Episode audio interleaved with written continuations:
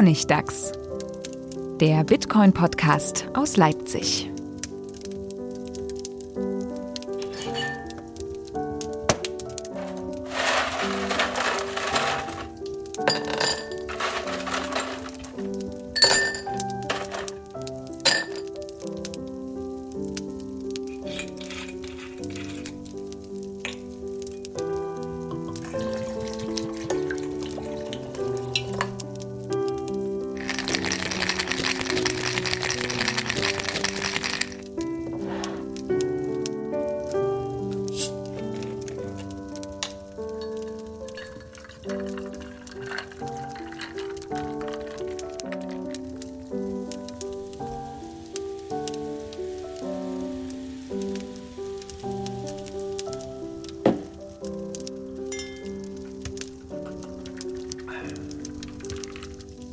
Herzlich willkommen zum Honigdachs, die 21. Folge des Bitcoin Podcasts aus Leipzig.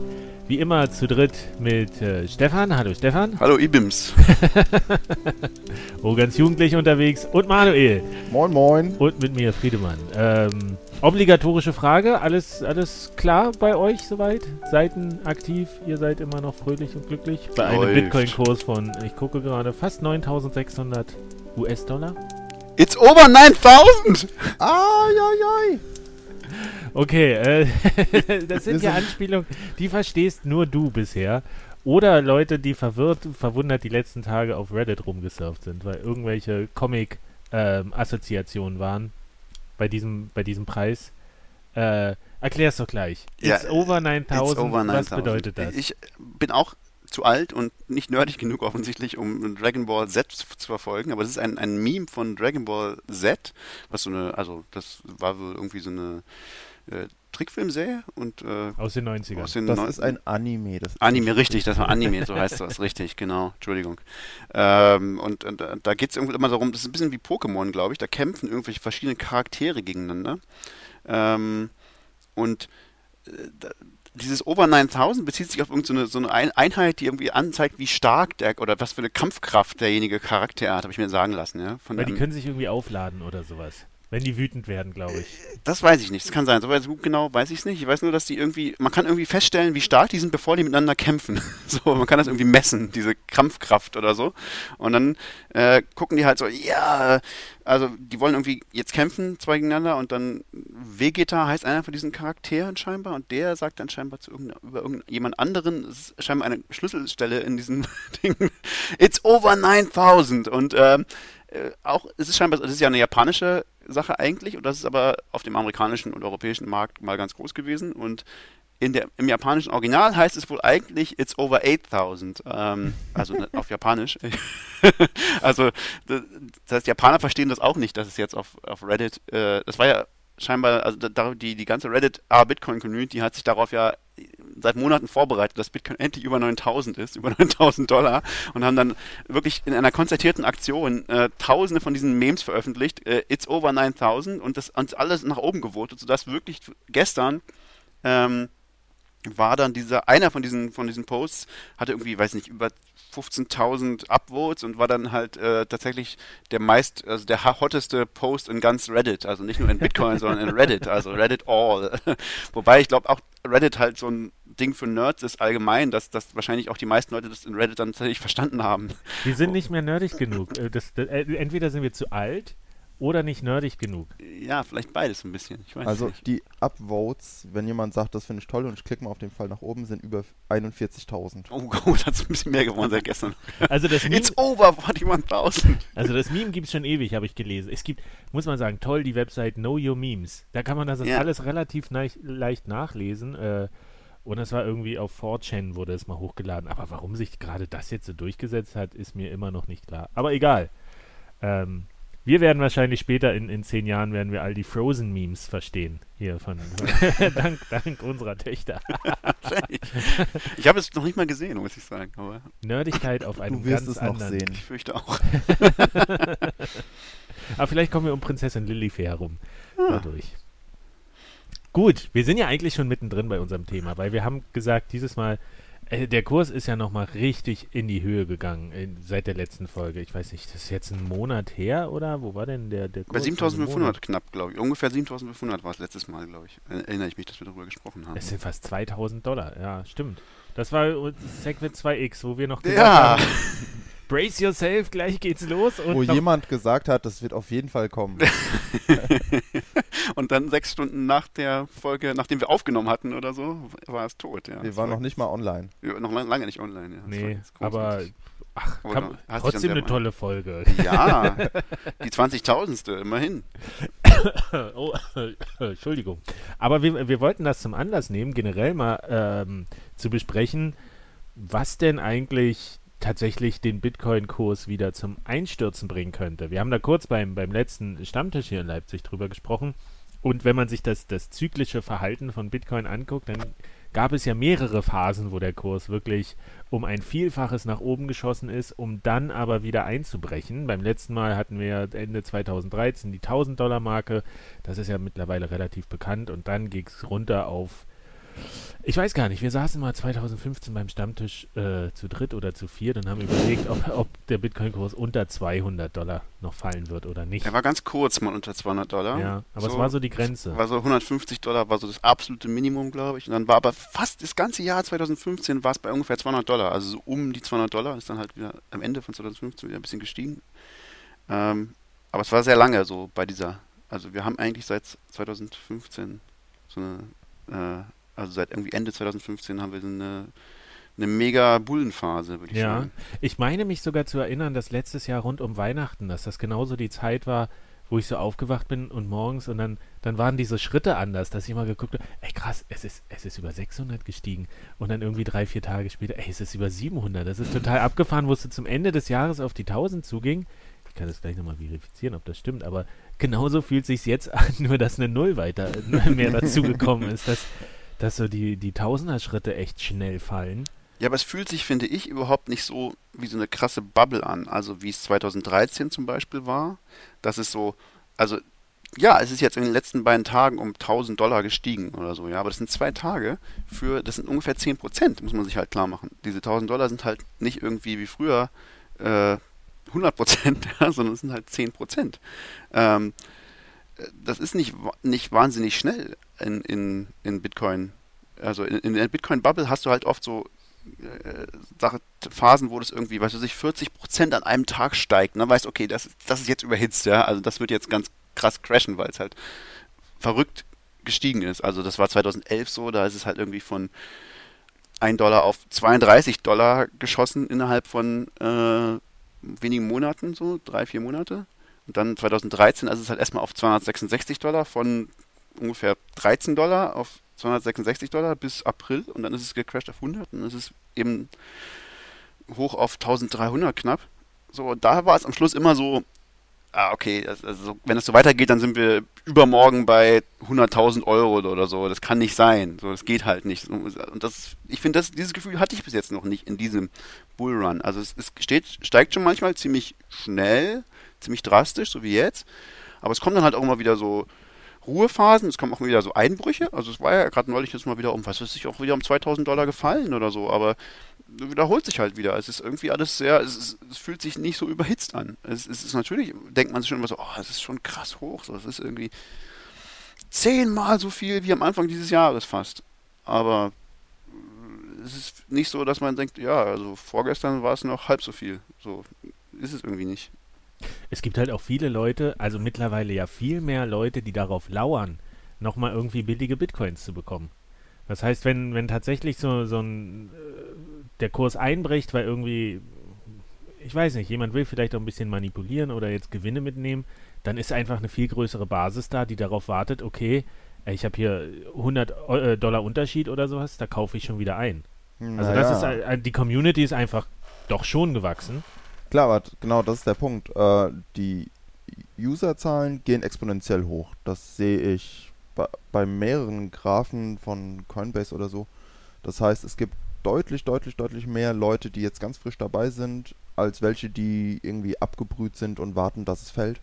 Und die Leute, die erst kürzlich dabei sind, die vielleicht sehr, sehr hoch eingekauft haben, für die gefühlt, wenn der Preis um 10, 20 Prozent runtergeht, dann denken die, oh nein, ich verliere hier gerade massiv Geld, ich steige schnell aus und rette, was zu retten ist. Die Weak Hands. Genau, die Weak Hands. Und ich glaube, die Weak Hands werden immer überwiegen, einfach weil die Userzahlen exponentiell hochgehen. Und natürlich gibt es dann noch die, die Wale, die Whales, die schüren das noch, machen, streuen vielleicht sogar ein bisschen Meldungen und verkaufen mal eine große Summe, um den Preis schnell runterzudrücken und um Kettenreaktionen auszulösen. Ja, aber selbst wenn du diese Weekends nimmst und die haben alle äh, Bitcoin im Wert von 100 Dollar, dann sind das ja jetzt nicht so riesenkrasse Summen, oder? Die, die die noch bewegen können, auch im Verhältnis einfach zu dem, wo der Kurs ist. Ich habe heute gelesen, ich glaube, allein um den Kurs bei 9200 Dollar zu halten, müssen täglich 16,5 Millionen Dollar investiert werden in ja, Bitcoin. Habe ich auch gelesen heute. Und dann dachte ich mir, das, das fand ich nicht so viel. Ehrlich gesagt. Also das ist ja schon, ist ja schon immer so bei Bitcoin. Also die, die, das Bitcoin ist inflationär. Ist also mega inflationär, wobei es aktuell. ist ja jetzt nur noch aktuell ungefähr 4% oder so, glaube ich, im Moment äh, im, im, Jahr. Also ist, ist, ja halb so viel wie letztes Jahr ungefähr. Ähm, aber dafür, da, wie, wie groß das inzwischen schon ist, also ich habe mir das ja über Jahre lang gedacht. Es war ja jahrelang so, dass man gesagt ah, es muss jeden Tag, also selbst 2015 war es ja irgendwie so, jeden Tag musste ähm, eine Million ungefähr reinfließen an, an, an Dollars, dass der Kurs bei 200 Dollar blieb oder so, so ungefähr, irgendwie sowas.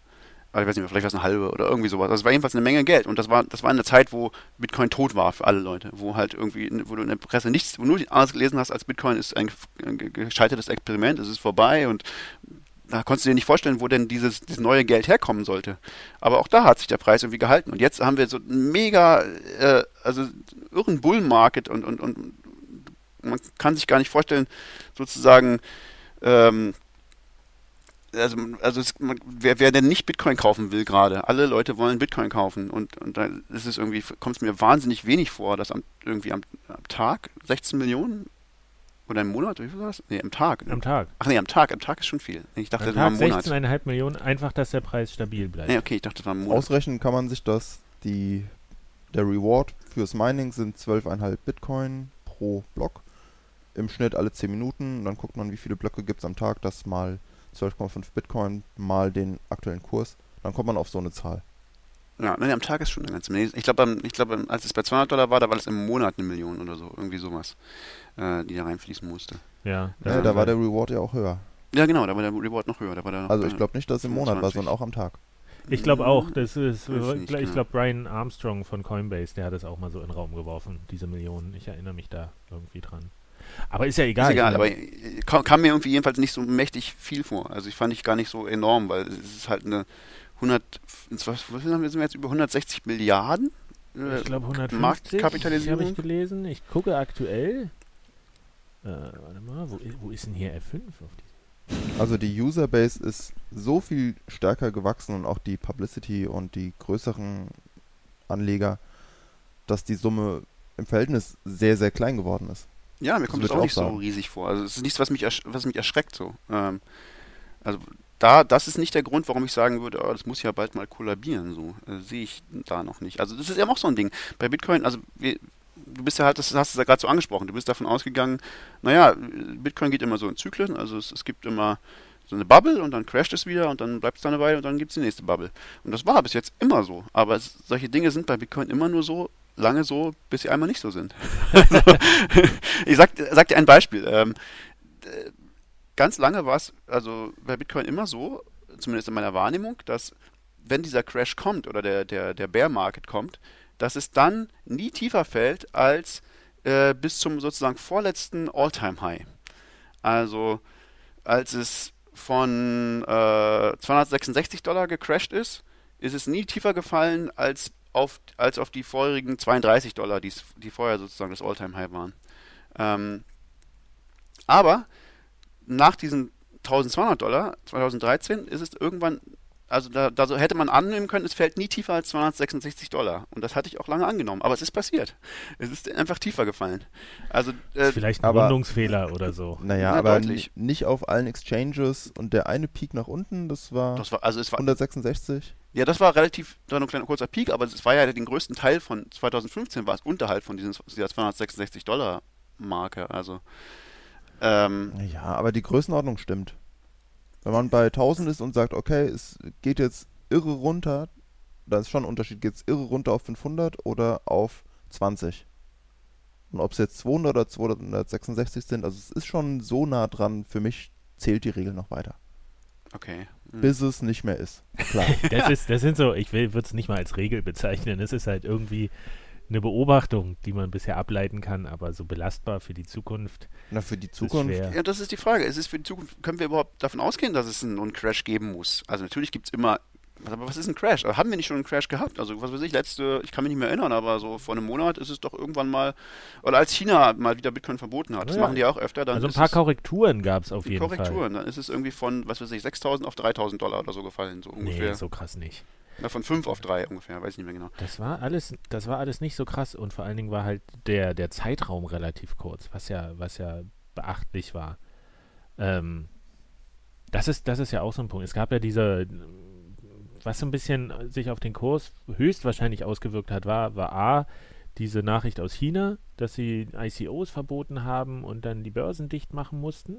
Ja. Ähm, plus, was auch ein bisschen äh, gewirkt hat, war ja diese äh, berühmte Rede von Jamie Dimon. Dimon. Ich weiß nicht, ob das wirklich gewirkt hat, ehrlich gesagt. Das war so. Äh, wen hat das denn überrascht? Also es wurde mega gehypt in den Medien, aber. Ja, so, aber das, das ist ja, dann hast du, wenn, wenn ja du diese Weekends oder sowas hast und dann ist es aber nochmal prominent und dann sagt sie, sagt ein, Experte. Ja, aber dieser Experte hat nie was anderes gesagt. Der hat, der hat das ja seit Jahren schon immer gesagt. Ja, aber jetzt war es also, da war jetzt Medien. nichts Neues. Das also, ist, ja. nicht, nicht jeder hat das schon seit Jahren verfolgt. Und, naja. aber, aber wichtig ist doch zu sehen, dass der, dass der Kurs hat sich nach zwei Wochen war der wieder auf genau. demselben Niveau. Also das, das, war nicht der große Crash, das war nur so eine Korrektur. Ja, aber wenn man das eben vergleicht mit 2013, wo ja unter anderem auch die Ankündigung aus China äh, Bitcoin zu bannen, mhm. dafür gesorgt haben, dass der Kurs massiv eingebrochen ist. Und ja, also zusammen mit Mount Gox, was dann im dann Januar war oder, oder im, im, Frühjahr. Dann ging es nochmal richtig genau. runter. Aber bis zu Mount Gox ging der Kurs ja auch schon ordentlich runter. Der ging auch schon mal naja, runter. es ja. waren drei Faktoren. China als äh, große bedrohliche News, dann Mount Gox geht kaputt und damit ist Bitcoin kaputt und natürlich, dass es eine super Bubble war. Wenn es am Tag 40% hochgeht, dann sind wir in der Bubble. Ja. Es hat sich innerhalb von einem Tag nicht so viel verändert. Und damals ist es halt in einem Jahr also in, in 2013, in dem Jahr, hat sich glaube ich, ver 82-facht oder so. Also es war total crazy, ja. Und wir sind jetzt bei 10-fach. Ähm, aber ja, also, aber genau, also das wollte ich nochmal anmerken. Ich glaube, bei allen ähm, Crashes, also bei allen äh, sozusagen Enden, das, die Enden, Enden von Bubble bis jetzt waren lang immer an Mount Gox. Immer. also ich weiß nicht, vorher 2011 kann ich nicht sagen. Äh, da glaube ich nicht. Äh, aber, aber seit 2011. 2011 ist es gecrashed, als Mt. Gox gehackt wurde. 500.000 Bitcoins irgendwie geklaut wurden. irgendwas, also nicht geklaut oder irgendwie aus, aus dem Nichts erzeugt wurden. Mt. Gox hat damals den Kurs auf einen Cent gedrückt. Was ähnliches, was bei Ethereum auch schon mal passiert ist. Jetzt dieses Jahr, glaube ich. ähm, äh, also durch, durch künstlich sozusagen erfundene Bitcoins. Und, und damals gab es keine so diverse Vielfalt an Börsen, genau, wo man sagen kann, okay, auf allen Börsen ist bei 1000, außer auf Mt. Gox, da ist auf einem Cent. Genau. Das ist ja komisch. Und dann ist es halt, also dann ist es, hat sich wiederholt, dann ist, hat sich halbiert ungefähr der Kurs und dann ging es nach unten. Also da war Mt. Gox der Auslöser 2011, Mitte 2011. Dann war ähm, 2013 war die nächste, Mitte 2000, also Anfang 2013, also so April, da war diese 266 Spitze und da war es auch Mt. Gox, da war nämlich, ähm, da ging Mt. Gox dann einfach nicht mehr. Also da war, war dieser, dieser krasse, dieser krasse Peak und dann hat, hat Mt. Gox irgendwie so Lags gehabt. Die, du hast versucht, eine Trade Order zu geben und es hat, hat irgendwie so drei Stunden gedauert, bis sie durchgegangen ist und oder, oder eine Woche oder so. Ich weiß nicht, das war völlig absurd. Dann, hat, dann haben sie ganz zugemacht, weil einfach ihre Trade Engine gecrashed ist. Ähm, und da ist der Kurs dann halt irgendwie auf 100 gefallen. Und das dritte war, äh, war dann ähm, 2013, Ende 2013, beziehungsweise Anfang, Anfang 2014 war ja dann Mt. Gox endlich wirklich insolvent. und da, das hat den Kurs, also es war nicht der richtige Crash, aber es war sozusagen diese Bestätigung, dass aus diesem China News vielleicht äh, wird es nochmal was, wurde dann diese, dieser richtige Bear Market, das war auch Mt. Gox. Und vielleicht ist es ja diesmal auch wieder Mt. Jetzt kommt die Theorie. Also wa wa warum könnte jetzt das Ganze auseinanderfallen? Ja, China hat es nicht geschafft, ja. Jamie Dimon hat es nicht geschafft. Vielleicht schafft es wieder Mt. Gox. Äh, der Mt. Gox hat noch 200.000 Bitcoins rumliegen. Nur noch? Ach, sind es die, die zufällig irgendwo aufgetaucht sind? Auf einer Paper Wallet. Wallet die sie ja. gefunden Plötzlich aufgetaucht. das ist ja, das ist ja auch so eine geile Geschichte. Jetzt gibt es ja diese Geschichte, Mt. Gox könnte ja jetzt auf dem Papier äh, alle seine ihre Gläubiger vollkommen auszahlen in Dollar. Äh, also weil die, so die, die, die, die, haben ja mal festgelegt, äh, dass der Bitcoin bei 440 Dollar bewertet wird. wird. Also die können jetzt alle Leute auszahlen, vollkommen, hundertprozentig natürlich nicht in Bitcoin, sondern in, in Dollar. Und haben dann noch und haben dann noch eine Milliarde Dollar übrig und die gehört dann Magical Tax. es, es, scheint so, also es scheint die Situation, die rechtliche scheint so zu sein, dass wenn jetzt dieses Ding abgewickelt wird, Mt. Gox, und diese Bitcoins verkauft würden, äh, dann würde äh, wohl, äh, wie heißt er? Ähm, Mark Capelis. Mark Capelis eine Milliarde Dollar kriegen. plus aber wenigstens noch irgendeine Haftstrafe, oder? Für, für Hat er doch schon. Das, das ja. ist nicht so, also das ist wieder was anderes. Also die, die, äh, also die, ob das jetzt kriminell, also wie heißt das, äh, strafrechtlich die Folgen, das ist ja eine ganz andere Frage. Und ich, es wird dann auch wohl passieren, dass, wenn das wirklich passieren würde, würde der natürlich in Grund und Boden verklagt werden von allen möglichen Leuten. Und äh, das wäre nicht das Ende der Geschichte. Aber die, die aktuelle rechtliche Situation ist wohl so, ähm, dass der erstmal eine Milliarde übrig hat. Habe ähm, hab ich nicht tatsächlich schon mal irgendwo gehört, dass die Rechte an dieser Geschichte schon verkauft wurden? ich, ich, glaube tatsächlich, schon ja. vor einiger Zeit. Äh, das ist ja wirklich. das, das, das, macht nur, nur äh, Krypto. Aber es kommt noch besser, es kommt noch besser. Er hat, er hat sich neulich zu, Welt, zu, zu, Wort gemeldet wieder, äh, Marc, und hat äh, einen Blogpost geschrieben und hat tatsächlich ohne Scheiß vorgeschlagen. Äh, das Beste wäre, um diese ganzen, aber die sind ja noch nicht verkauft, diese Bitcoins, ja, und, und irgendwie ist es ja auch nicht klar, wie man das am besten macht und so. Und er meint, das Beste, um äh, allen Leuten ihr Geld wiederzubringen, äh, in, in Bitcoins möglichst, wäre, Mt. Gox wiederzubeleben. und weil das kostet ja auch ganz viel Geld, Mt. Gox wiederzubeleben, wäre es gut, eine ICO zu machen. Daher meine Vermutung, Mt. Gox könnte auch diesmal wieder den Crash machen. Er wird ein ICO machen und äh, wird 20 Milliarden Dollar einnehmen und dann wird er diese 200.000 äh, Bitcoins liquidieren auf dem Markt einfach so und wird den Bitcoin crashen auf 1000 Dollar. Ist so meine Vorhersage. Weiß ich nicht. Äh, äh, wenn wir eins gelernt haben über die letzten Jahre, das ausschließen können wir das aber auch nicht, dass das passiert. das stimmt, also. Was ja auch krass ist, äh, zurzeit ist das so, dass die ganzen Propheten gehypt werden und ihnen Tribut gezollt wird. Die, äh, ich glaube hier Tim Draper, der vor drei Jahren gesagt hat, oder, oder im Herbst 2014, in drei Jahren wird der Bitcoin bei 10.000 Dollar stehen. Und jetzt stehen wir kurz davor tatsächlich und alle sagen, oh, aber ist ein kluger äh, Mann. aber ey, immerhin, er hat sein, er hat sein Money where his mouth is, oder? Also ich meine, er hat 35.000 Bitcoin gekauft in der Auktion. Ja, ja. Also, Wo der Kurs weiter runter ging danach noch. Bei ungefähr, weiß nicht, 400 Dollar oder so, also mhm. so die mhm. Größenordnung. Der hat, hat er gut gemacht, würde ich sagen. Ja. Guter Move. Ja, beeindruckend. Also was sind jetzt, aber, aber trotzdem, äh, Mount Gox ist das eine. Was, was könnten denn tatsächlich theoretische Auslöser sein, die sagen, okay, dieses, wir sind jetzt bei 10.000 und ich, ich gehe davon aus, wir werden die auch dieses Jahr noch erreichen. Ähm, ja klar, was da sind nur noch äh, 5%. Es ist, ist, aber schon eine psychologisch wichtige Marke. Also bei 5000 hat es auch eine Weile gedauert, bis wir durch waren. Ich würde auch davon ausgehen, dass, aber wer weiß. Also ich denke irgendwie nicht, dass wir es heute noch schaffen. Und wenn wir es heute nicht schaffen, kann es schon noch ein paar Wochen dauern. Mal gucken, ob die Folge online ist, bevor wir die 10.000 ja, haben. Ich bin ja, mir da nicht der, sicher. Der Kurs wird hochgehen, wenn hier am 30. die Big Bang Theory Folge mit oh, ja. ausgestrahlt wird. Ich glaube, ich glaube am 30. Äh, in drei Tagen. Und dann die, die, Futures am 10. Dezember, glaube ich, sollen die Futures kommen. Also bis Ende des Jahres äh, lehne ich mich hier ganz weit aus dem Fenster, wenn ich sage, dass ich glaube, es wird fünfstellig. Das würde ich auch vermuten. Werden. Aber genau, also es gibt ja einen, zumindest einen Contender, glaube ich, für gerade die große Crashing-Story. Sehr ähnlich wie Mt. Gox. Bitfinext. äh, ist doch gerade die große Story. Wobei, äh, das fand ich auch so faszinierend, dass diese Geschichte ist ja jetzt irgendwie, also da ist was passiert offensichtlich. Niemand weiß so genau, wie, was passiert ist, aber äh, vielleicht mal, will irgendjemand von euch die Geschichte zusammenfassen, was da passiert ist? Oder? Also Bitfinex ist die vom Volumen größte Börse wo genau die sitzt, weiß man nicht so genau. Vielleicht in Hongkong, vielleicht auch ganz woanders. Das ist Echt? rechtlich das ist sehr verschachtelt und so ein bisschen unklar. Ist wohl auch in den Paradise Papers aufgetaucht, oder? Da gab es auf jeden Fall Ich glaube, dazu, Bitfinex ja. und, und Tether sind da aufgetaucht. Aber ich würde nicht vorgreifen. Äh, es ist wohlgemerkt die Börse mit dem höchsten Volumen, also so 10% des Gesamtmarktvolumens wird da getradet täglich.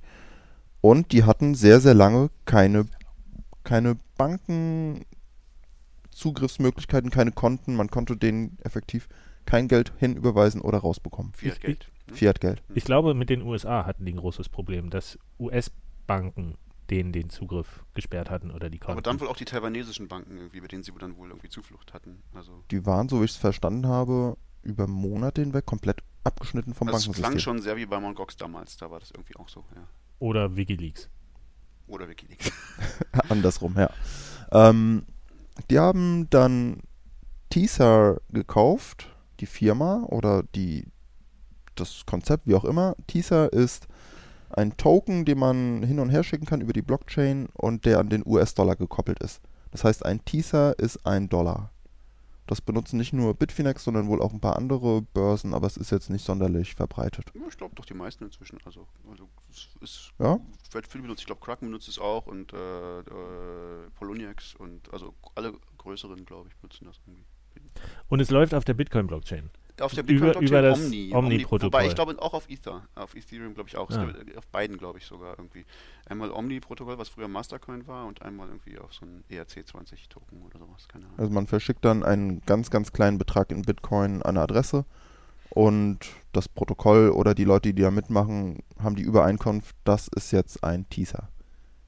Genau, also die sind irgendwie markiert, diese Coins, das ist so ein bisschen Colored Coin-mäßig, äh, ganz alte Technik sozusagen, das zu machen. Und wird, das Fantastische ist, dass es wirklich sehr, sehr viel benutzt wird. Also, ne, das Verrückte ist ja also, dass, dass irgendwie Anfang dieses Jahres, also diese Firma gibt es schon eine ganze Weile, aber gerade durch Bitfinex, aber auch durch andere Börsen, hat sich das herausgestellt, dass es ein praktischer Weg ist, irgendwie ähm, Dollar auf der Blockchain zu repräsentieren und damit zu handeln. Und der, das Volumen ist, das Verrückte ist halt, dass das Volumen enorm angewachsen ist. Also Anfang dieses Jahres waren es wohl irgendwie 10 Millionen Dollar, die da so repräsentiert waren. Und jetzt sind es wohl irgendwie 600, 700 Millionen. Also es ist schon eine ganze Menge Geld. das da- Sie- 700 Wo, wobei man Millionen eben sagen muss, die, Teaser. die, die Teaser können ja nur auf dem Papier erzeugt werden, wenn dahinter auch tatsächlich ein Dollar irgendwo liegt. Das ist, was die Firma behauptet. Genau, das, das ist ja das Konzept. Also eigentlich müsste irgendwo, müssten diese 600 Millionen, waren es 600 Millionen? Ich glaube über 600 Millionen. Müssten eingezahlt werden und irgendwo liegen, dass die wieder ausgezahlt werden können, wenn man diese Tether veräußert.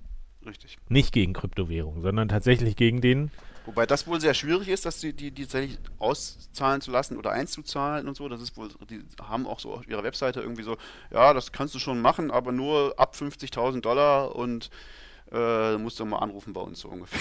irgendwie so. Also das ist nicht so gedacht, dass du die jetzt täglich tradest gegen Dollar, also irgendwie die eine, aber du kannst, also es ist wie wahrscheinlich wie bei Gold. äh, Zertifikaten oder so. Es gibt theoretisch die Möglichkeit, die gegen Dollar einzutauschen. Aber wie theoretisch diese Möglichkeit ist, weiß halt niemand, wie auch bei Goldzertifikaten. ähm, Also natürlich kann man auf, auf einer Plattform seinen Teaser in US-Dollar umwechseln. Das geht schon. Mindestens über den Umweg zu Bitcoin und sich dann seinen US-Dollar per Überweisung schicken. genau, Außer auf Bitfinex über Monate hinweg, da ging das halt gar nicht. genau. Also praktisch hat damit noch niemand ein wirkliches Problem gehabt, weil einfach praktisch niemand versucht, diese Dinger direkt bei Tether in Dollar umzutauschen. Äh, sondern geht In halt, großen Zahlen. benutzt, Leute benutzen das halt einfach auf Börsen und lassen sich das dann von der Börse eventuell irgendwie halt ihre Dollar schicken oder Bitcoins oder was auch immer. Also was man klar sagen muss, ist, es ist zentralisiert, es ist keine dezentrale Währung, sondern eine Firma sagt, wir erzeugen aus dem Nichts Teaser-Tokens und ihr könnt uns vertrauen, wir haben 600 Millionen US-Dollar auf unseren Bankkonten und jeder, der uns Teaser schickt, kriegt so viele Dollar, wie ihm zustehen.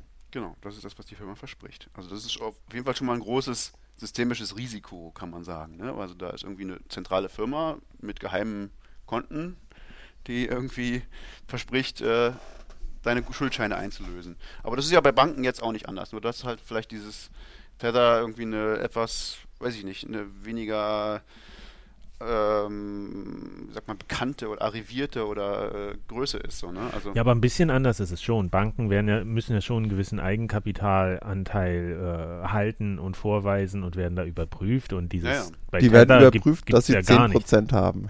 ist, ist das wirklich so? Ist es auch, Das war es so zumindest. Vielleicht ist es jetzt 15%. So wenig tatsächlich, ja? Ja. Ist es auch, auch in Europa so? Ja klar. Okay. Ja, aber es gibt noch sowas wie diese Einlagensicherungsfonds. Äh, nur scheinbar ja, das wusste ich ja auch nicht, die sind scheinbar nur bis 100.000 Dollar. gesetzlich, Euro, ja. Es gibt, glaube ich, ja, im Euroraum noch einen Freiwilligen, der nochmal 100.000 hat oder so. Mhm. Aber äh, mit richtig großen Geldmengen bist du nicht geschützt, auch Mhm. bei Banken gegen, gegen Verlust. Aber, aber nichtsdestotrotz, wir haben diese, wir haben diese Tether-Firma und die behauptet einfach, wir haben hier 600 Millionen.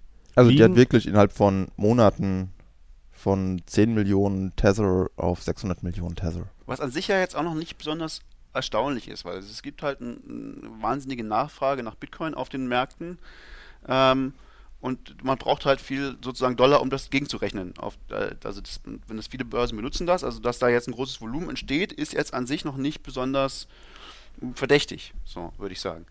Äh, jetzt gibt es halt diesen Typen, der heißt Bitfinex. Ne? Also Das ist jemand, der irgendwie anonym ist, glaube ich. Man weiß nicht, wer das ist, glaube ich, oder? Ist, ist Ich glaube, es ist unbekannt. In Anlehnung zu Goxt. Goxt, Das war der Begriff damals zu Mount Gox. Das ist halt jemand, der, der sagt, naja, also es ist wohl tatsächlich, man kann wohl auch tatsächlich zeigen, dass tatsächlich die, diese Te- Tether-Firma gehört der gleichen Firma, der auch Bitfinex gehört.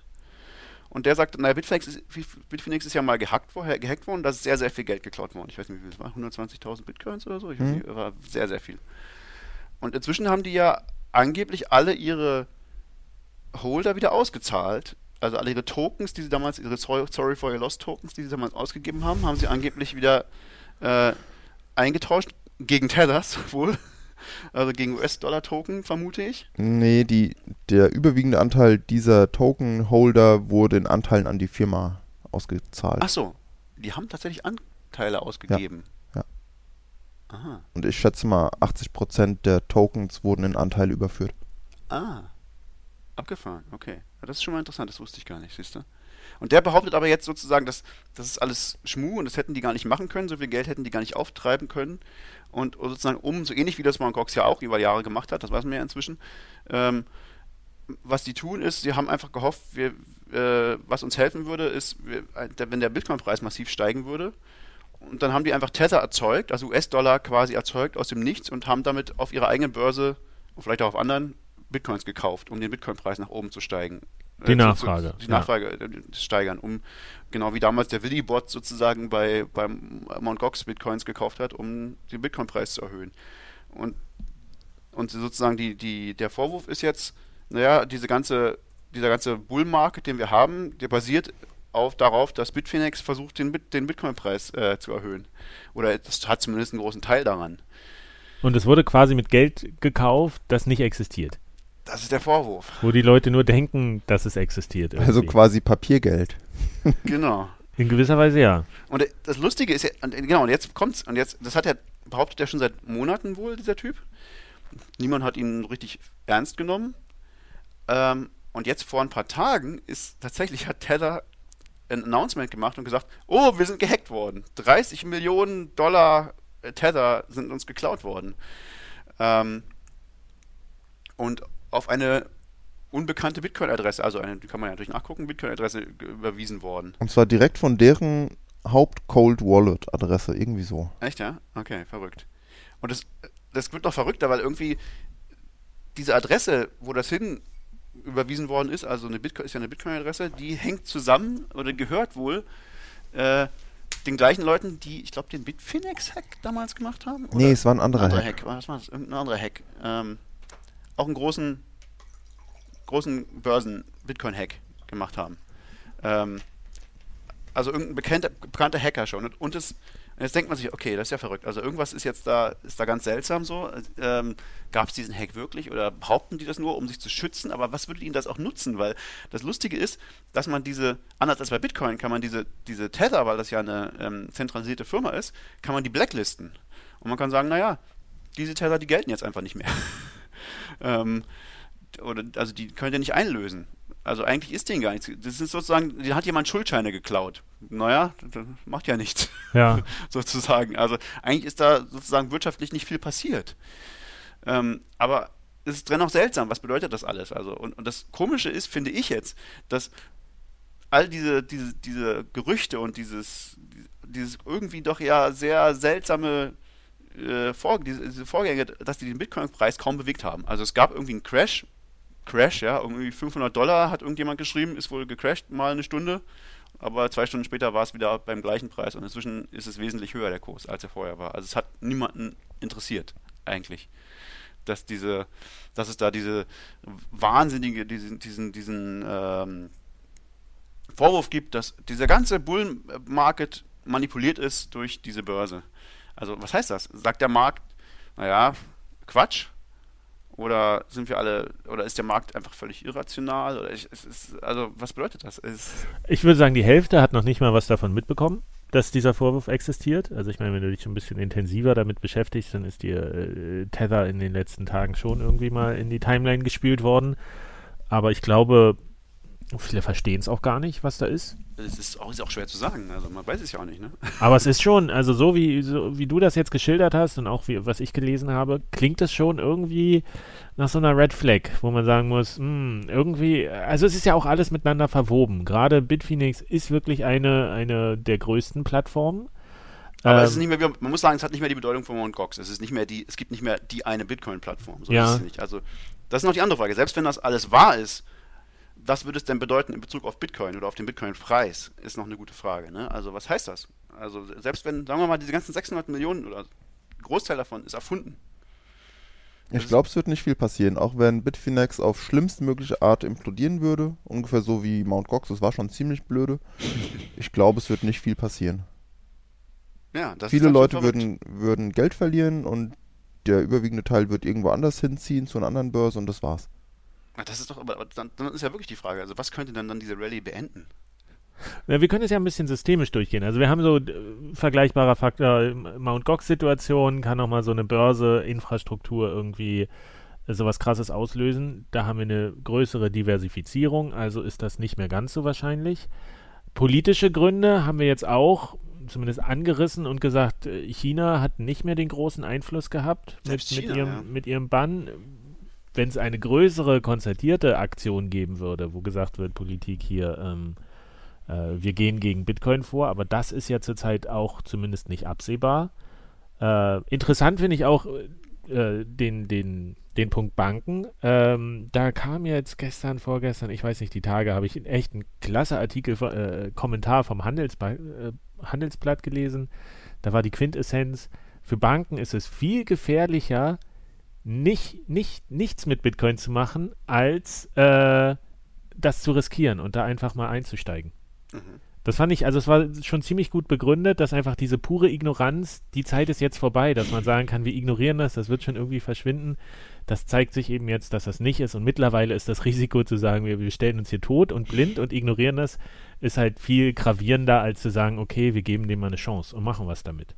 Fand ich, fand ich einen sehr, sehr interessanten ähm, Gedankengang. Wo ja auch die, das Handelsblatt hat, glaube ich, so eine kleine Serie gebracht. Die hatten auch einen sehr guten Artikel, wo die so den Status quo äh, ein bisschen beleuchtet haben von Banken, die sich mit Bitcoin auseinandersetzen. Und da gibt es ja durchaus einige, ähm, die da auch ein bisschen mehr machen als andere. Ähm, es sind nicht alle so Jamie Dimon-Style, total Contra und äh, Bubble und äh, alles Betrug. Nee, nee, sogar Goldman Sachs hat er, glaube ich, sich relativ zumindest vorsichtig positiv neutral geäußert. so, also der, der, der CEO von Goldman Sachs hat, glaube ich, sowas gesagt. Er möchte das noch nicht bewerten, ob es jetzt gut oder schlecht ist, aber man kann es irgendwie. Aber es ist irgendwie sehr spannend. Aber es ist gesagt. irgendwie spannend oder so. Also und sie überlegen einzusteigen, irgendwie Kryptohandel zu ermöglichen. Und das ist ja schon mal, ich finde, das ist schon eine sehr große Aussage von einem Top-Banker so. Also und das ist ja nur das, was nach außen dringt. Das mhm. muss man ja sagen, wie viel hinter irgendwie verschlossenen Türen gedacht wird und überlegt wird und geplant und vielleicht auch schon umgesetzt wird. Das wissen wir ja gar nicht. Eine andere Neuigkeit kürzlich war, die größte koreanische Bank, also südkoreanische Bank, will jetzt demnächst Bitcoin-Accounts anbieten im Sinne von, die verwahren meine Bitcoins. Das ist die größte Bank? Das ist die größte. Wow. Nee, und die sind dann versichert. Wenn ich die da ablege, dann. Ja, gehe ich von aus, ja. Anders würde es ja keinen Sinn machen. Oh, also, die, die, die, machen dann nicht machen Trading oder sowas. Also, ich schicke denen nicht Bitcoin und kriege irgendeine andere Währung, sondern die verwahren meine Bitcoins. So wie Sampo. So wie, ja, so wie Online-Banking. Das ist eigentlich was, worauf ich schon lange gewartet habe, dass das mal irgendwie eine Bank macht. Gute Idee eigentlich, oder? Ja. Also wer weiß so lange, bis es schief geht, aber. Man zahlt dann natürlich auch Zinsen, gehe ich von aus. Aber man muss sich nicht mehr. A, es, es ist doch ein bisschen, ich meine, die zwei Seiten der Medaille. A, du musst dich nicht mehr darum kümmern, dass die sicher aufbewahrt sind bei dir zu Hause, die Bitcoins. Aber B, du gibst doch dein Private Key dann jemand anderem. Ja, klar, es sind nicht mehr deine Bitcoins in dem Sinne. Also das ist ja in der Community sehr stark dieses Mantra, ne? Wenn du nicht den Private Key hältst, dann hast du keine Bitcoins. Du hast nur einen Schuldschein für Bitcoins sozusagen. Ich halte Bei den USD-Tethers.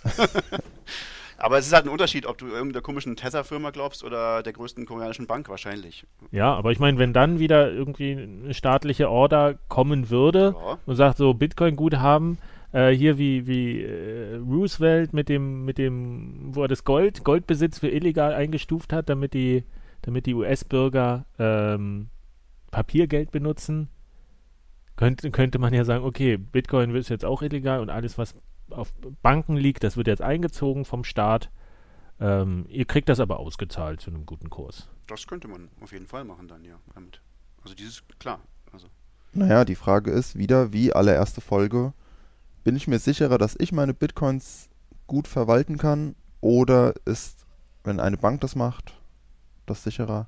Und wie hoch ist im Vergleich dazu das Risiko, dass alles irgendwie gehackt, geklaut wird?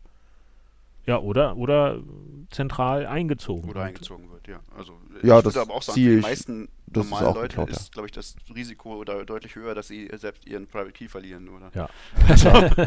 ähm, oder dass er gehackt wird oder was auch immer. Also Das ist mit Hardware-Wallets schon ein bisschen besser geworden, aber auch da muss man sich noch so tief einarbeiten. Die meisten Leute haben da keinen Bock drauf. Ja, bis sie es auf die harte Tour lernen. Das ist halt. Also ich kenne ich kenn so viele Leute, denen ich mal ein Euro gegeben habe. So zum Rumspielen vor einiger Zeit, so, wo es so 400 war. Oder ich habe neulich nachgeguckt, diese 5 Euro bei der Republika 2014. Das ist, äh, ich, ich muss noch mal nachgucken. Ähm, wo rechne ich das jetzt aus? Ich habe keine Seite. Ich gucke nochmal nach, aber es war 0,0125 Bitcoins pro. 0,0125. Oh, das ist eine ganze Menge jetzt. Ja, Das sind äh, über 100 Euro auf jeden Fall, oder? Dollar zumindest. so, ähm, wo ist denn hier Service? Ich rechne das nochmal kurz aus. Rechner. Damals lohnte es sich noch 1 Euro in Bitcoin zu verschicken, weil die Gebühren bei unter 5 Cent waren. Heute schon schwieriger. Oh, 100 Euro. Hm. Tatsächlich sind jetzt 100 Euro. Und das, das schlecht. ging, ich glaube, 120 von diesen Scheinen haben wir Ich rausgegeben. weiß gar nicht, was haben wir denn damals bei diesem Seminar äh, rausgegeben? Da haben wir doch auch irgendwelche Paper Wallets. Mhm. Da waren auch 5 Euro, glaube ich, drauf. Hatte ich die fünf? vorbereitet? Dann waren da Das kann bestimmt. sein, ja. Oder du? Oder du hattest die vorbereitet. Ähm, ah, das ist schon krass. Und also ich kenne halt wirklich viele Leute, denen ich mal so Test 5 Euro, 1 Euro gegeben habe, die halt ihren kein Backup gemacht haben, Wallet verloren, irgendwie Private Key kaputt. Macht man ja auch nicht irgendwie für so wenig Geld, ne? So. ich weiß ich nicht. Ja, aber das- jetzt, jetzt ärgern sie Jetzt sich ärgern sie tatsächlich. sich, jetzt ja. ärgern sie sich. Und es ist, ähm, da sind wir auch bei dem Punkt. Es gab diesen Artikel, wie viel Bitcoins überhaupt eigentlich im Umlauf sind. Ähm, Ja. Dass so viele Bitcoins verloren sind eigentlich, dass der, dass der tatsächliche äh, Supply, was hat die Übersetzung? Äh, Mm, das Angebot viel kleiner ist, als man eigentlich denkt, weil Das ist natürlich kleiner, aber also es, es ist schon so, dass auf dem Markt nicht so viele gehandelt werden. Ich weiß nicht, vielleicht nur ein, zwei Millionen oder so. Das kann man ja irgendwie nachvollziehen, wie viel gehandelt werden. Aber wie viele wirklich verloren sind, das ist eine sehr schwere Frage. Und also dieser Artikel, der ist ja basiert ja auf irgendwelchen Berechnungen von Chainal, Chainanal. oh, Und dieses das ist sehr, sehr fragwürdige Berechnung, finde ich. Also äh, die, die eine Berechnung, also die Hauptberechnung, die die machen, ist eine völlig einfache und triviale. Das haben wir auch schon mal gemacht. So, du musst einfach nur angucken im UTXO-Set, also im Set der, der unausgegebenen Bitcoins, was ist wie alt, was ist wie lange nicht ausgegeben worden. Das ist ganz leicht, kann man ganz leicht nachvollziehen, wenn man so eine Datenbank hat. Ähm, und dann kannst du gucken, naja, was, hat sich denn zum Beispiel in den letzten zwei Jahren nicht bewegt? Oder in den letzten vier Jahren oder was auch immer. Und dann stellst du fest, naja, das ist schon eine ganze Menge. Aber was die halt jetzt einfach mal so grob annehmen, ist so, 50% von dem, was zwei Jahre nicht bewegt worden ist, ist verloren. Woher sie diese Zahlen nehmen, die sie sich irgendwie aus dem Arsch ziehen, ist, äh, also, völlig unklar. Äh, also, ich glaube, sie begründen das irgendwie damit, dass, naja, jetzt gab es ja irgendwie Beat, Beat Trash und, äh, und äh, wie Gold und was auch immer. Und dann denken sie, alle diese Hodler müssen ja das verkaufen wollen. Und wenn die das nicht verkaufen, dann bewegen, also wenn sie ihre Bitcoins nicht bewegen, dann können sie das ja nicht verkaufen. Vielleicht haben sie sich auch die B-Trash äh, Blockchain angeguckt, die ist, da kann man das natürlich auch sehen, ob die sich da bewegt haben. Und dann denkt man, naja, wenn die das nicht bewegt haben, dann muss das verloren sein, weil sonst hätten sie es ja bewegt, sonst verlieren sie ja vielleicht Geld damit. Aber ich glaube, diese Logik ist irgendwie mh, mm, nicht ganz und stichhaltig. Ich habe dann aufgehört zu lesen, als sie gesagt haben, ja, und wir gehen davon aus, dass 1,04 Millionen Bitcoins verloren sind, weil die von Satoshi sind. 1,04 Millionen? Die sagen, eine, eine Million oh. Bitcoin gehören Satoshi und die sind alle mit Sicherheit verloren. Ja, die ganze Million. Ja. Nicht 1,04 Millionen. Naja, das sind halt das sind nicht, nicht genau eine Million, das sind halt 1,04. Das Ach so, nee, ich habe auch äh, in meinem Kopf, ich habe irgendwie die Null vor dem Komma gesehen. Dachte, das wäre falsch. Nee, alles klar. Also wenn man so pauschal irgendwas annimmt, ohne auch nur den geringsten Indizienbeweis, also nee. Also das, genau, es ist ja nicht mal klar, dass das Satoshis Coins sind, aber das ist, kann man, das gibt es eine gute Begründung dafür, dass es Satoshis Coins sein könnten. Äh, ja, also man kann die schon als, na, verloren ist schon krass, die verloren zu nennen, ne? aber man kann, sagen wir mal, es sind Coins, bei denen die Wahrscheinlichkeit, dass sie sich morgen bewegen, recht gering ist, weil sie sich noch nie bewegt haben. Das kann man schon sagen. Aber ja, aber man kann nicht sagen, dass sie sich nie bewegen werden. Das kann man nicht sagen, nee. Aber noch weniger kann man das sagen bei eben den anderen, wo man halt einfach so einfach gesagt naja, wir nehmen mal an, 50% von den Coins, die sich drei Jahre nicht bewegt haben, werden sich nie wieder bewegen. Hm. also, warum? Und so kommen die auf eine Gesamtsumme von knapp 4 Millionen Bitcoins, die lost forever ja, forever, das, das kannst du halt nicht sagen in dem Zusammenhang. Also ich weiß nicht, ob, ob sozusagen, wer jetzt da die, ob, ob, ob, das ist ja der Artikel von, wo ist der Artikel erschienen? Ja. Das ist irgendwie eine Fortune, oder? Das ist Fortune. Time. Ja, ich glaube, die, die gehören dazu. Ja, Time, ja, Selber Fortune. Verlag. Oder vielleicht hat auch Fortune einfach dieses sensationalistische Ding daraus gemacht, so, keine Ahnung. Ja, naja, komm, hier so eine Blockchain-Analyse-Firma bietet dir exklusive Daten, da würdest du doch auch schnell einen Grafiker ansetzen, ein bisschen was machen. Ist doch. Ja, aber ich meine, äh, allein der Gedanke, wie viel, wir haben ja auch schon mal darüber gesprochen, wie viel eigentlich wirklich verloren sind, verbrannt. Ähm, das kann man sich immer noch mal, also ich glaube mittlerweile ist es auch mehr, als wir damals gesagt haben. Einfach durch so viele kleine Leute, die vielleicht schon ihre, ihre privaten Keys verloren haben. Ja, aber kleine Backups Leute machen, haben nicht viele Bitcoins. Das ist eben das Ding. Also das, diese Diskussion ist ja eine sehr alte. Also die, die, die, die gab es schon. Aber selbst die großen Leute, die jetzt merken, äh, die ihre, ihre Hardware-Wallet zwei Jahre haben liegen lassen und dann nicht mehr den PIN wissen oder so. Ich kann, ich kann mir das schon vorstellen, dass das mehr der, irgendwie verloren ist. Ich glaube einfach, wenn, wenn, wenn, wenn du mehr Geld hast oder wenn du, wenn du wenn das Geld mehr, also wenn die Bitcoins mehr wert sind, dann passen die Leute auch im Schnitt besser drauf auf. Ähm, na, also klar, du sagst jetzt, du hast den Leuten 5 Euro gegeben bei den, bei den äh, Workshops. Und darauf haben sie nie aufgepasst, weil es 5 Euro wären. Äh, und jetzt sind es 100 Euro, okay. Aber wenn du denen äh, jetzt nochmal 100 Euro geben würdest, den gleichen Betrag, dann würden sie besser darauf aufpassen, glaube ich. Oder es selbst dafür ausgeben würden oder selbst dafür ausgeben würden. Genau. Also das heißt, es ist, sehr, es ist weniger wahrscheinlich, dass heute, wo der Wert höher ist, noch genauso viel verloren geht wie letztes Jahr, als der Wert weniger war. Also das heißt, es wird immer weniger verloren gehen, weil die Leute einfach besser darauf aufpassen. Deswegen ist, also es gibt ja immer so, es gab wirklich, es gibt Leute, die befürchten, wir haben zu wenig Bitcoins. Die Bitcoins werden irgendwann alle alle sein, weil wir verlieren ja alle. Äh, aber das, das glaube ich, wird nicht passieren, weil einfach immer weniger verloren gehen, weil der Wert immer größer ist und mehr Leute darauf aufpassen. Ja, ja. Oder wenn du halt nur fünf, ja genau, wenn du nur im, im Wert von 5 Euro Bitcoins hast und die verloren gehen, sind es halt viel weniger Bitcoins, als es noch vor genau. einem Jahr waren oder vor zwei. Aber wir sind so ein bisschen, äh, bei, bei, äh, worauf ich hinaus wollte, ist diese, kann Bitcoin von innen heraus nochmal kaputt gehen? Kann es den Fehler geben, der sagt, äh, dieses Vertrauen äh, geht nochmal verloren, dass alle in diese Technologie setzen, wirklich. Kann also irgendwas auf Protokollebene oder tatsächlich nochmal ein krasserer Streit unter den Entwicklern oder ein Bug, der gefunden wird oder nochmal so ein Bitcoin-Klon, der irgendwie, ich meine, dass das äh, B-Cash, Bitcoin-Cash, B-Trash, wie auch immer du es nennen willst, dass das äh, man muss, noch, also man, noch Attacken fährt, das ist ja ohne, also dass, dass Roger Werder einen persönlichen Kreuzzug fährt, das ist, ist ja nicht von der Hand zu weisen und dass er auch viel Geld ausgibt für irgendwelche skurrile Radiowerbung und äh, ich habe ja auch, bei Spiegel Online, wo ich diesen einen Artikel gelesen habe, kam mir Bcash-Werbung wurde mir angezeigt. Echt krass. Ja? Unglaublich. Also das nochmal kurz zu Bcash. Also man hat jetzt, glaube ich, also irgendwie hat das getweetet, äh, ich bin nicht sicher, äh, man hat jetzt die moralische den moralischen sozusagen Zwang, das nicht Bitcoin Cash zu nennen, sondern Bcash, weil Dr. Craig Wright hat getwittert. Ed Dr. Faustus. Ed Dr. Faustus hat getwittert. Er, er, blockt jetzt jeden, der äh, Bitcoin Cash nicht Bitcoin Cash nennt, sondern Bcash. Und deswegen finde ich, muss man jetzt Bcash Bcash nennen, weil wenn Dr. Craig Wright das ärgert, dann sollte man das tun. Das ist dein persönlicher Kreuzzug mein jetzt. persönlicher Kreuz. Gegen Fake Toshi. Gegen Fake Toshi.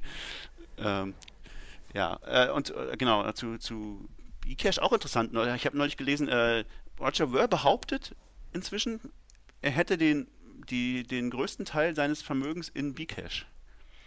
Ähm, ob das wahr ist, wer weiß, aber. So eine Tether-Aussage.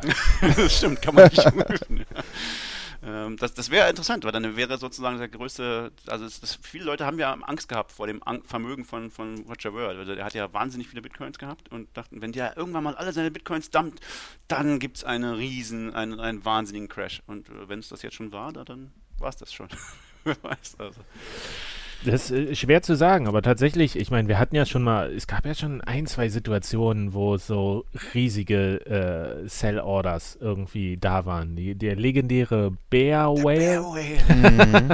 wo jemand, wo bis heute nicht klar ist, warum jemand, was waren das auch, 30.000 Bitcoins irgendwie für 300 so. Dollar. Ich glaube, das war so die Grenze. Der hat sich nochmal gemeldet irgendwann vor, letztes, heute, dieses Jahr irgendwann hat er sich nochmal gemeldet. Er hat irgendwie, ich glaube, ich sogar eine signierte, mit diesen Dingen signiert, also dass es wirklich ist ich weiß nicht mehr, was der geschrieben hat. Er hat irgendwie nochmal gesagt, so, äh, er hat immer noch genug oder so und er findet es irgendwie gut, dass Bitcoin jetzt 5000 Dollar wert ist oder keine Ahnung. Irgendwas, ich weiß nicht, er hat, er hat irgendwas, das war nicht, glaube ich, nicht, also man weiß natürlich nicht, dass es nicht Roger Bear ist, man weiß nicht, wer es ist, aber er hat sich auf jeden Fall nochmal gemeldet, der Bear Whale.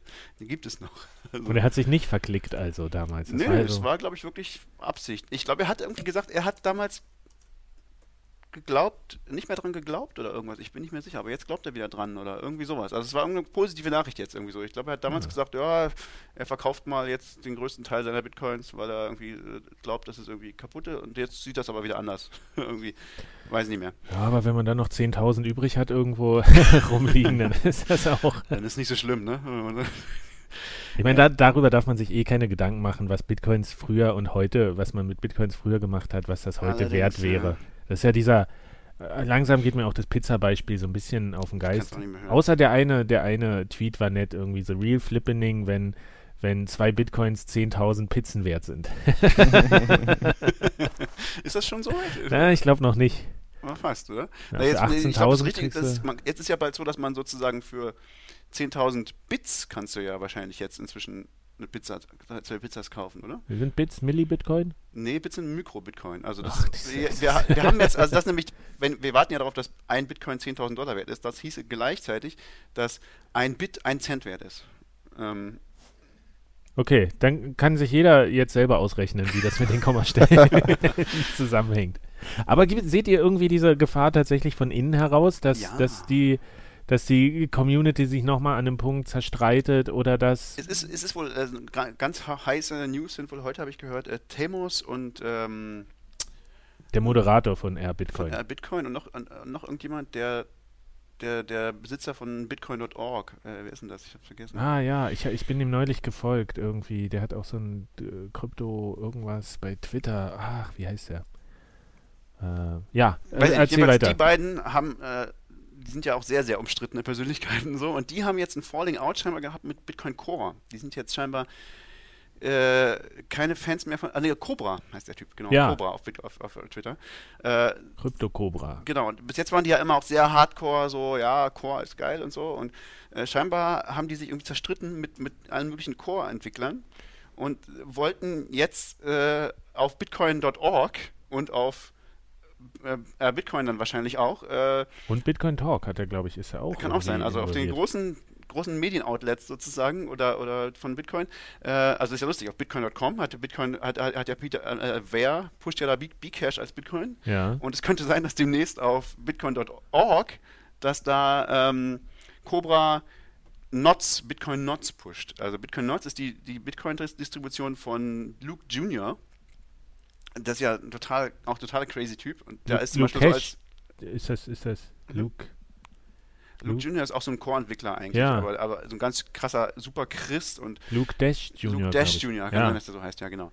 Äh, und der, äh, der hat zum Beispiel so als Voreinstellung in seinem Nots-Client, dass die Block-Size 300 Kilobyte ist. Ähm, also der glaubt ja, die, die Block-Size ist zu groß noch. Also ein Megabyte ist zu viel. Wir, wollen, wir brauchen weniger. Ah, Sehr Softfork, es geht.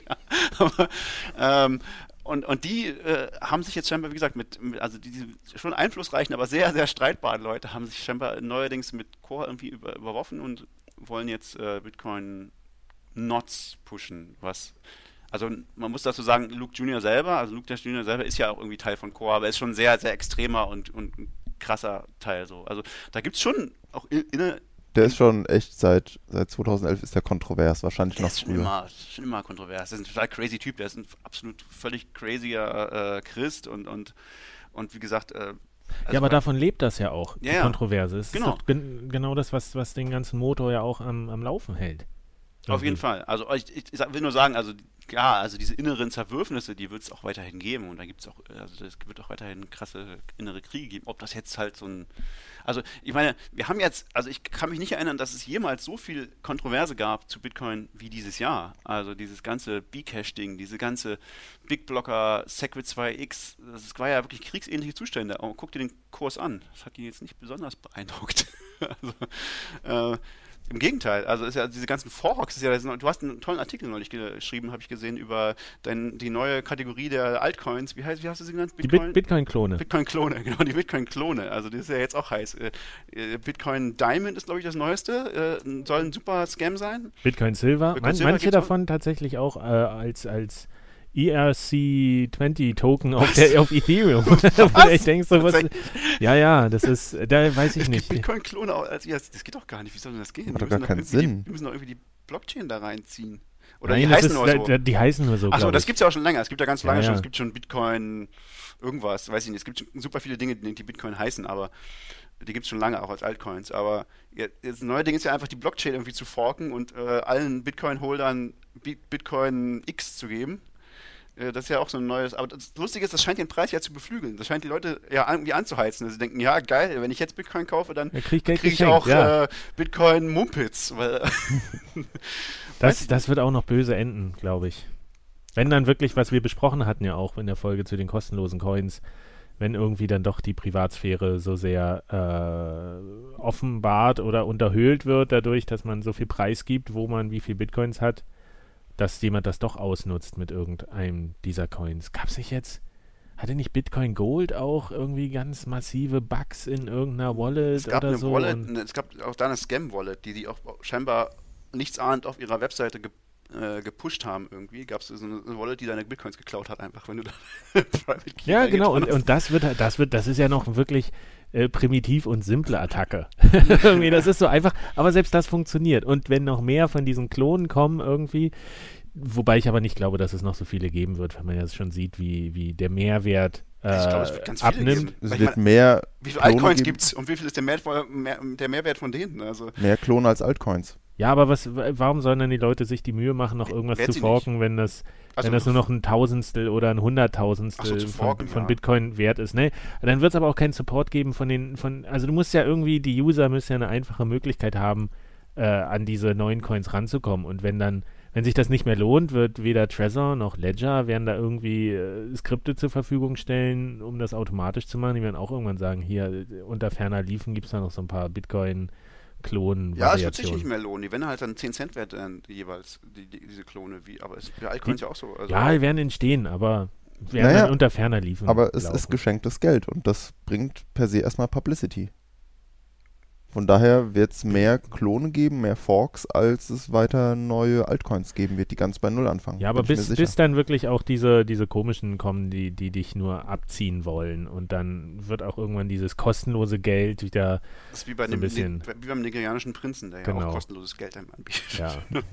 das, ich, ich glaube, das ist unweigerlich, dass das in diese Richtung läuft. Das, das haben wir bei den Altcoins gesehen, das haben wir bei den äh, Blockchain-Projekten und bei den ICOs sehen wir das ganz massiv. Und das wird auch bei dieser Variante, das Aber das heißt, auch da seht ihr jetzt nicht den Grund, dass Bitcoin, der Bitcoin-Kurs crashen wird, weil es so viele bitcoin Na, nicht die Klone, aber tatsächlich irgendwie, dass es, dass, dass von innen heraus die Community zerbricht an irgendwas oder sich zerstreitet oder weiß ich nicht. Von innen heraus sehe ich tatsächlich nur als mögliches gefährliches Szenario, dass wir die Core-Entwickler verlieren. Die, die richtig regelmäßigen, die wirklich viel Zeit reinstecken.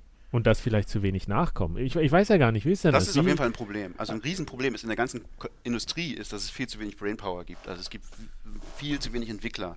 Es ist auch, ich habe das neulich, auf- es gibt diesen Artikel von, ähm, wie heißt er, äh, der 25.000 Bitcoins tauschen wollte. Trace Meyer. Trace Mayer, genau, der hat auch die, he- heute oder gestern diesen Artikel geschrieben. Da steht eben auch drin so, und das fand ich sehr gut formuliert. Er sagt so, naja, es gibt erstmal gar nicht viele Entwickler in der Bitcoin-Szene und, und die äh, meisten Entwickler, die sind alle finanziell unabhängig inzwischen. Also die können sich aussuchen, ob und woran sie arbeiten. Also es ist wirklich schwierig, glaube ich, als Unternehmen jetzt jemanden zu finden, der kompetent ist und für ein vernünftiges Gehalt für dich arbeitet. Ja, Ähm, wobei, wobei, da, da, es war auch ein Tweet von hier äh, Brian Armstrong, dass Coinbase hat irgendwie einen Entwickler, den sie bezahlen für, für Protokollsachen oder sowas und sie würden fünf weitere einstellen, die, die nur irgendwie den, den Einstiegstest bestehen müssen und dann arbeiten können, woran sie wollen. Egal welches Protokoll, auch, ne, Open Source. Monero hat das irgendwie getwittert. Bewerbt euch doch da bitte, wir wollen Monero bei Dings haben, weil die scheinbar dürfen die- Beaker-Stüpen haben das auch. Ge so, ich weiß nicht, ob das so die, die beste Herangehensweise war, das so offen zu formulieren. Aber vielleicht musst du das wirklich. Also es ist wirklich Hm. wahrscheinlich schwierig, jemanden zu finden, der, der kompetent ist und, und arbeiten will Ja, ja. für Geld. Wobei da auch Peter Todd, glaube ich, wurde zitiert von jemand anderem, auch in so einem Tweet, dass er gesagt hat, ähm, ihm wird immer mehr klar, dass die Kryptoausbildung an Universitäten weit an dem vorbeigeht, irgendwie das, was er Le Leute trifft in der, in der Bitcoin- und Kryptoszene, die einfach sich mit Tech aussetzen, äh, auseinandersetzen oder Fintech, die, dass sie viel mehr davon verstehen als irgendwie die Leute, die direkt von der Uni kommen. Ja, Weiß ich nicht, kann ich nicht beurteilen. glaube ich auch. Also wenn du, du musst dir mal angucken, was die hier mit weitermachen. Uah. Also ich war jetzt nicht da, aber die, also das ist alles so Blockchain, E- Ethereum, Mumpitz, so völlig unkritisch wird da halt irgendwie so ein komischer Futurismus betrieben. So, ja, wir könnten ja alles machen, weil es irgendwie geil wäre. Aber ob das irgendwie Sinn macht, wird da überhaupt nicht hinterfragt. So. Ähm, deswegen glaube ich irgendwie auch nicht, dass, das, dass da viel Tiefe da ist. Also es ist wirklich schwierig, äh, Leute zu finden, glaube ich. Das, da ist auf jeden Fall, das ist auf jeden Fall so ein, so ein sagen wir mal, was, was, was das vielleicht das, das größte Skalierungshindernis ähm, im Moment in Bitcoin ist, ist, dass es einfach schwierig ist, Leute zu finden, die irgendwelche Firmen oder irgendwelche Dinge betreiben. Äh, siehst ja, Kraken zum Beispiel, ne? Also Kraken, äh, die, die Webseite, die haben im Moment, weiß ich gar nicht, äh, jedenfalls tausende neue Anmeldungen jeden Tag. Äh, ihr Problem ist, dass die Webseite einfach nicht mehr funktioniert, weil äh, sie können halt keine Entwickler äh, erzeugen, die ihnen schnell mal eine schöne Webseite machen. Also jetzt haben sie halt irgendwie gepostet, äh, Anfang Dezember soll ihre neue Webseite rauskommen, ähm, die dann hoffentlich alles besser macht, aber naja klar, da geht es ja halt auch immer, auch immer gleich um Millionen Beträge. Wenn du da irgendwelche Sicherheitsfehler drin, drin hast, dann äh, ist schwierig und du kannst halt nicht einfach neue Entwickler erzeugen. Also da- das ist, ist ein so ein Ding, aber ob das jetzt ein Preis, aber das, das zeigt vielleicht, dass der Preis vielleicht zu schnell steigt oder so, um, um, um das dauerhaft irgendwie aufrechtzuerhalten. Aber ich kann mir schwer Aber das vorstellen, wie würde das nur so Crash fühlt. Das würde nur bedeuten, dass, dass sich das Wachstum wieder verlangsamt und abflacht. Ja. Und dass man sagt, man bleibt hier irgendwie, okay, wir sind jetzt bei einem Status. Ich meine, das ist ja auch klar, Bitcoin wird von vielen zurzeit als, als Wertaufbewahrungsmittel viel mehr gesehen als, als digitales Geld. Ja, na, es ist ja eine, ja. Ja, Das ich meine, wenn der- wenn der Kurs so- Zahlungsmittel Ja, wer, wer gibt die gerne aus, wenn der Kurs gerade so hoch geht? Klar. So exorbitant. Äh, morgen kannst du doppelt so viel vielleicht davon kaufen oder 30 Prozent mehr. Ähm, aber wenn die Leute das als Store of Value sehen, dann ist auch kein Problem, dass der, dass der Kurs mal irgendwie auf einem gleichbleibenden Level bleibt oder sagt, ich, er steigt jetzt wesentlich langsamer. Ähm, aber warum sollte der dann zurückgehen? Ja. Nur weil, nur weil jetzt Entwickler fehlen. Ja, vielleicht überrascht uns Bitcoin. Es gibt einfach keinen Crash. Es bleibt jetzt bei 10.000 und bleibt da drei Jahre hängen. Das, das habe ich tatsächlich überlegt. Diese, ich meine, wir haben dieses periodische Auf und Ab. Es geht hoch und es geht wieder runter, es geht hoch und es geht wieder runter. Aber ich glaube tatsächlich nicht, dass, dass das ein Muster ist, was sich ewig fortsetzen kann. Kann es ja sagt, nicht irgendwie, oder? Nee, Natürlich aber auch, kann das. Warum denn nicht? Ja, du brauchst was, was den Crash auslöst. Nein, runtergeht. Nein, brauchst nicht. nicht? Brauchst du nicht? Also, es ist einfach an der Zeit. Genauso wie es an der Zeit war, dass es hochgeht, ist jetzt möglicherweise irgendwann die Zeit, dass die Bubble platzt. So man sagt, dass wir in der Bubble sind. Einfach weil ich schätze, 95% des Volumens auf den Exchanges sind nur Spekulationen und Spekulanten und Trader. Was ich völlig in Ordnung finde, aber wenn da viele oder manche große sagen, okay, jetzt wird es zu heiß, ich dumpe und dadurch sinkt der Kurs um 5%. Ich Dann glaube, ich, ich glaube, dass viele, viele trotzdem Bitcoin einfach weil sie gesehen haben, wie sich das nach 2013, wie es runtergegangen ist, aber wie krass sich das erholt hat, tatsächlich auch Bitcoin als, als äh, lange Position irgendwie sehen. Ja klar, die, die Investoren, die wirklich langfristig investieren, die nicht mehr auf den Preis gucken, die wahrscheinlich nicht jeden Tag auf F5 drücken, um den Kurs anzugucken. Ja, aber die sind gar kein Faktor in dem ganzen Spiel. Das glaube ich schon, dass die ein Faktor sind. Wieso, was meinst du? Ach, du, du meinst, Die sind kein Faktor eh dem Preis. Markt. Es ist eh nicht Die sind nicht auf dem Markt. Ah, okay. Im Gegenteil, die reduzieren ja das Marktvolumen, indem sie ihre eigenen Bitcoins offline halten. Damit gibt es weniger, was gehandelt wird. Vielleicht ist das ein Faktor. Und dadurch crasht der Kurs eben noch mehr, wenn dann eine bestimmte Summe auf den Markt geworfen wird. Hm. Also ich bin mir sicher, wir sind oder kommen bald in Bubble-Bereiche und dann wird es wieder runtergehen. Um 80 Prozent irgendwann. Ah, danke, dass du es gesagt hast. Ich habe es Du ausgesprochen. hast es, ich bin so froh. Weil du hast ja letztes Mal auch gesagt, du bist dir sicher, dass Segwit kommt. Ja. Man kann mich auch buchen. Für falsche Aussagen. Yay! Verlässliche Falschaussagen. Geil. Das ist gut. Okay, also wir haben jetzt hier gute Stunde durch. Echt schon? Wow. Ja, ach, wenn man so gemütlich beieinander sitzt, wie die Eine Zeit Stunde über den verfliegt. Bitcoin-Preis philosophiert, ohne dass irgendjemand von uns irgendeine Ahnung hat. Ja, aber ich meine, man kann ja ein bisschen, ein bisschen äh, plaudern über das, was man weiß. So, was passiert ist bisher und wie der aktuelle Stand ist. Und ich glaube, wir haben ganz gut, ganz gut das mal abgedeckt. Also, Ähm, was man sich auf jeden Fall klar machen muss, das, was wir jetzt hier in der Folge gemacht haben, ist, wir fahren Auto und gucken in den Rückspiegel. Und gucken, aha, im Rückspiegel sehe ich eine Kurve, dann fahre ich jetzt mal vorsichtshalber auch nach links. Wir haben ja nicht gesagt, was man machen soll. Ob man nach links fahren soll. Nee, aber zu gesagt, gucken, Naja, also vorhin gab es eine Kurve und vor zwei Jahren gab es auch mal eine Kurve und wer weiß, vielleicht gibt es mal wieder eine Kurve. So.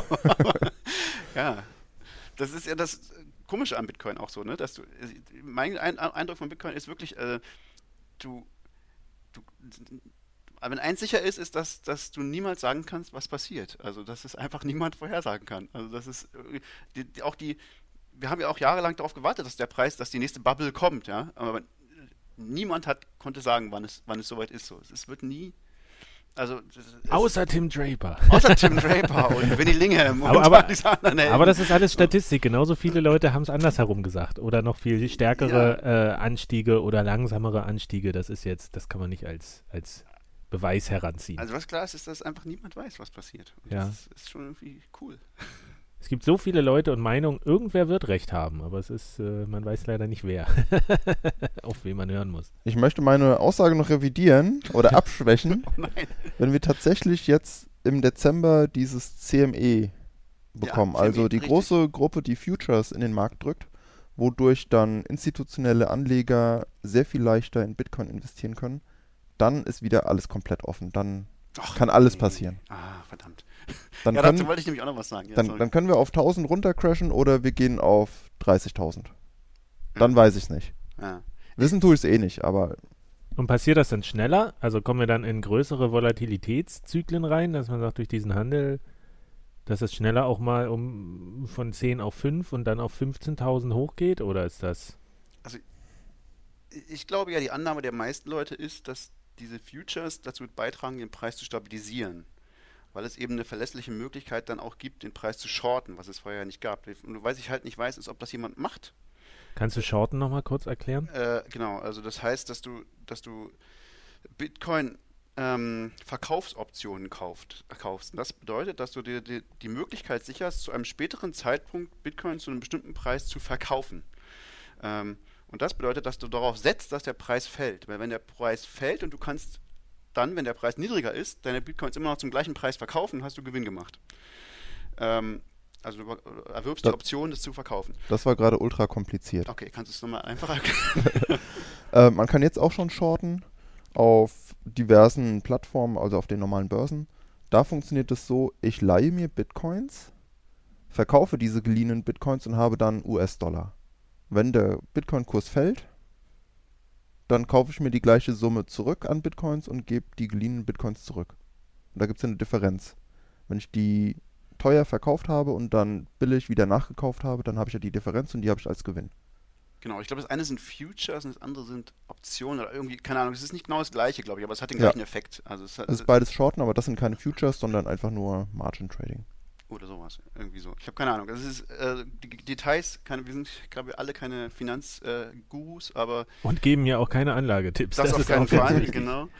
Richtig. Aber beides ermöglicht halt den auch auf, auf fallende Kurse zu setzen und insbesondere auch dich abzusichern. Wenn du jetzt, sagen wir mal, ein Händler bist und kriegst ganz viele Bitcoins für deine Ware und dir ist wichtig, dass sie genauso viel wert sind und nicht wesentlich weniger, dann kannst du ähm, solche, solche äh, Put-Optionen heißt, heißen die auch, also äh, kannst du shorten. Dann, ähm, das kostet halt ein bisschen was, aber weniger als deine ganzen Bitcoins wert sind und dann bist du sozusagen versichert, falls, deine, falls der Bitcoin fällt. Dann kriegst du nämlich Geld dafür. Ähm, und du hast recht, man kann das auch jetzt schon machen, aber jetzt sind das halt alles irgendwelche unregulierten Märkte und diese CME ist halt eine Riesenbörse, eine regulierte. Das heißt, das wäre was, wo institutionelle Anleger das dann machen könnten, mit sehr viel Geld dahinter. Ähm, und die Annahme. ist nur der AB, keine Ahnung. Die Annahme von, von äh, ist, ist dass, dass diese Möglichkeit irgendwie den Markt ähm, glätten könnte, sozusagen, weil, weil die Leute äh, sozusagen schon vor dem großen Crash ihre Meinung ausdrücken könnten, es könnte crashen. Und das müsste den Markt dann schon vorher beeinflussen. Ähm, was das heißt, ich, also vielleicht heißt das, dass es keine, keine, so, keine so krassen Crashes mehr gibt, dass es einfach irgendwie ein bisschen smoother wird, aber wer weiß das schon. Zumindest wird es nicht langweilig. Nee. So viel ist sicher. Also, also das, wenn ich nämlich auch gucke, zum, also wir haben hier vor einer guten Stunde angefangen aufzunehmen. Jetzt, äh, der Kurs ist 100 Dollar höher. oh, wie hoch ist er jetzt? Na, 9674 hier ah, bei Bitcoin so Average. Nah so nah dran. Naja, noch 3%. Das ist nur noch ein kleiner Schritt für den Bitcoin-Kurs. Schauen wir, schauen wir mal. Okay, was, was ganz wichtig ist an dieser Stelle nochmal zu sagen.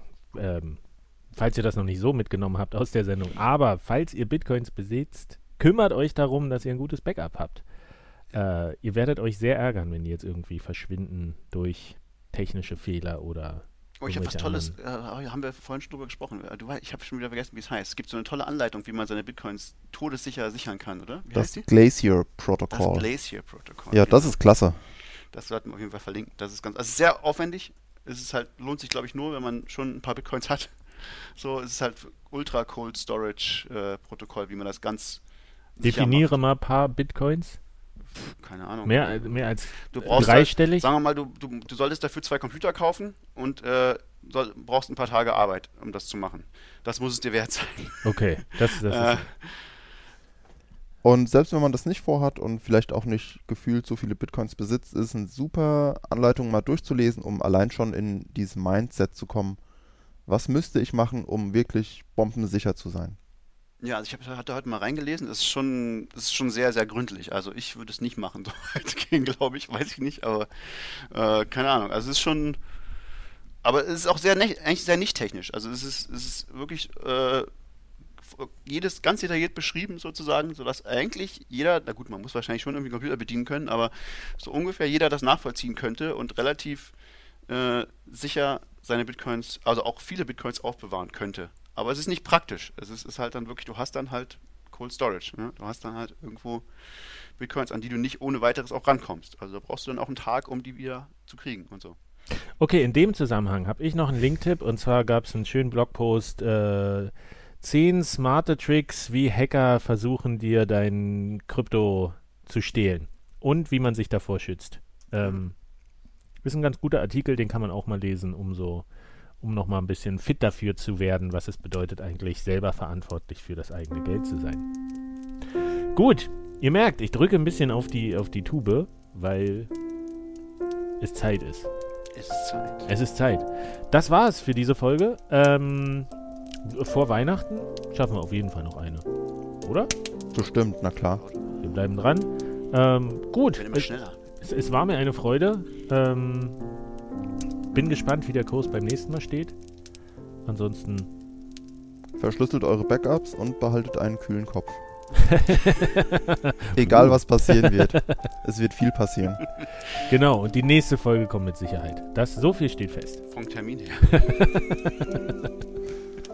Bis dann. Tschüss. Tschüss.